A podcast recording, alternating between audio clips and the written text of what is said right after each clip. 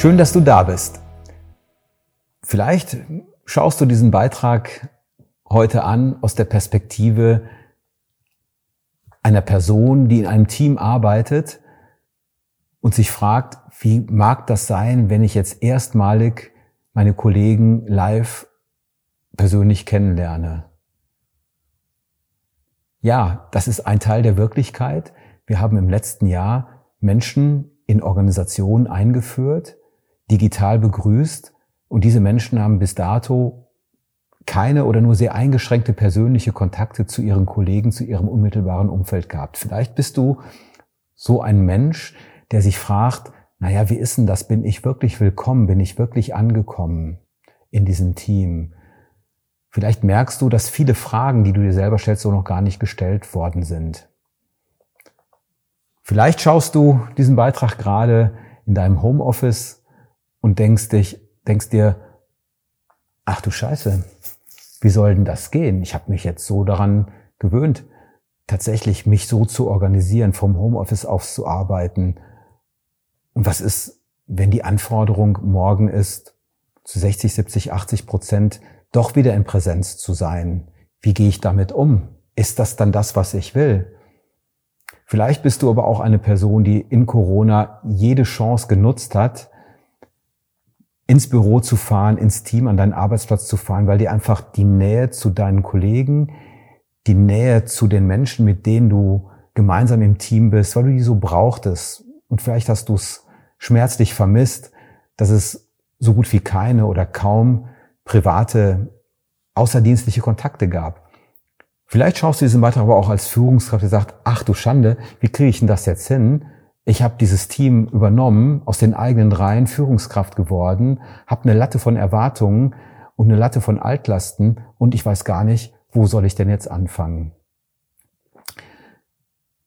Teams sind mehr als die Summe ihrer Einzelteile. So hat das Kurt Lewin mal beschrieben. Das Ganze, so hat er es genannt, ist mehr als die Summe seiner Teile. Das Wunderbare an Teams ist, wenn es dir gelingt, als Mitglied dieses Teams, deine Unterschiedlichkeit so einzubringen, dass aus den Unterschieden was Großes Neues wird, dann macht Zusammenarbeiten im Team richtig Spaß, weil jeder so sein kann, wie er ist.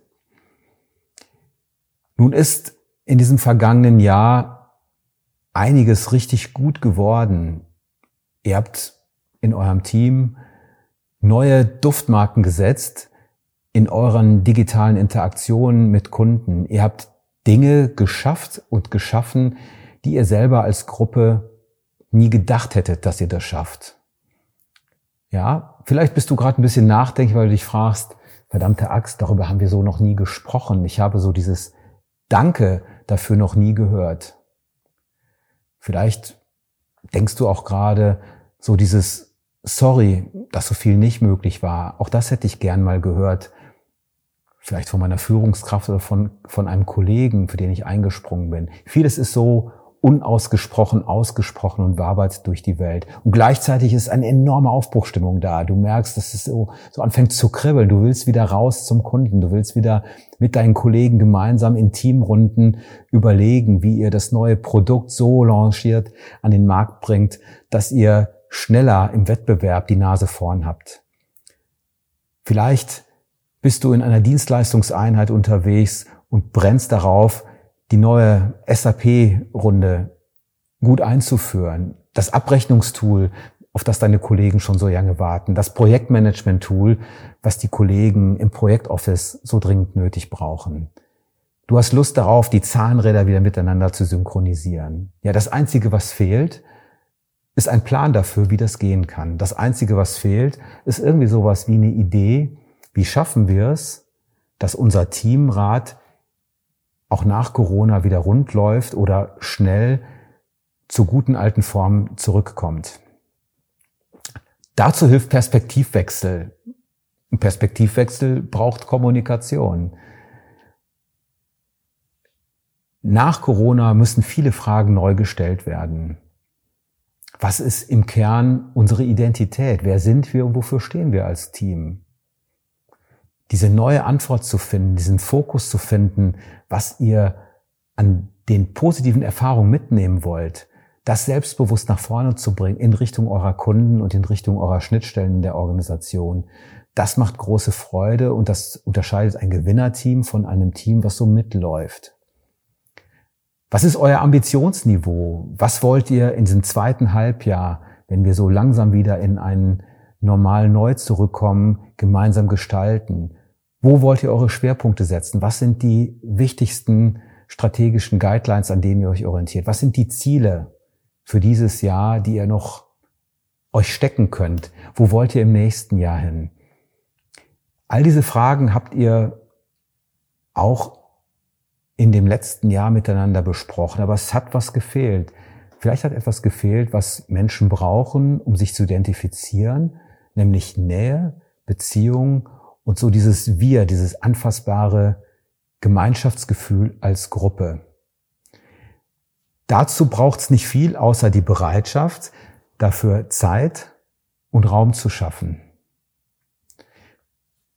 Vielleicht ist im Moment gerade der Gedanke ein verdammt guter, Zeit zu investieren und das im Rahmen eines Offsite, im Rahmen einer gemeinsamen Aktivität mal miteinander zu klären und abzustimmen, sich neu zu finden, sich kennenzulernen und dabei die Erfahrung zu tauschen, was wollen wir mitnehmen als Quick Win aus diesem Jahr der Pandemie?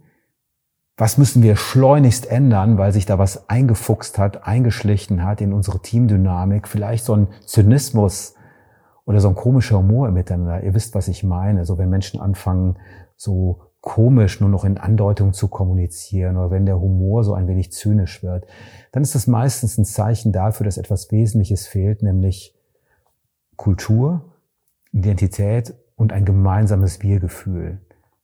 Jetzt gibt's eine gute Nachricht. Das ist nicht der Job von Führung, das allein zu schaffen, sondern das ist etwas, was Teams gemeinsam aus der Bereitschaft für genau diese Qualität erschaffen wollen. Wir verbringen alle deutlich mehr Zeit in diesem Feld unserer Life Balance, wo es um ich und meine Arbeit geht. Und wir haben alle irgendwann mal gelernt, von Marc Aurel, wer im Leben Dinge tut, die er gerne tut, wird niemals arbeiten müssen. Und trotzdem haben wir so gemerkt in diesem Jahr Corona, wie stark wir doch in einem Überlebensmodus sind. Also wirklich im besten Sinne arbeiten gehen.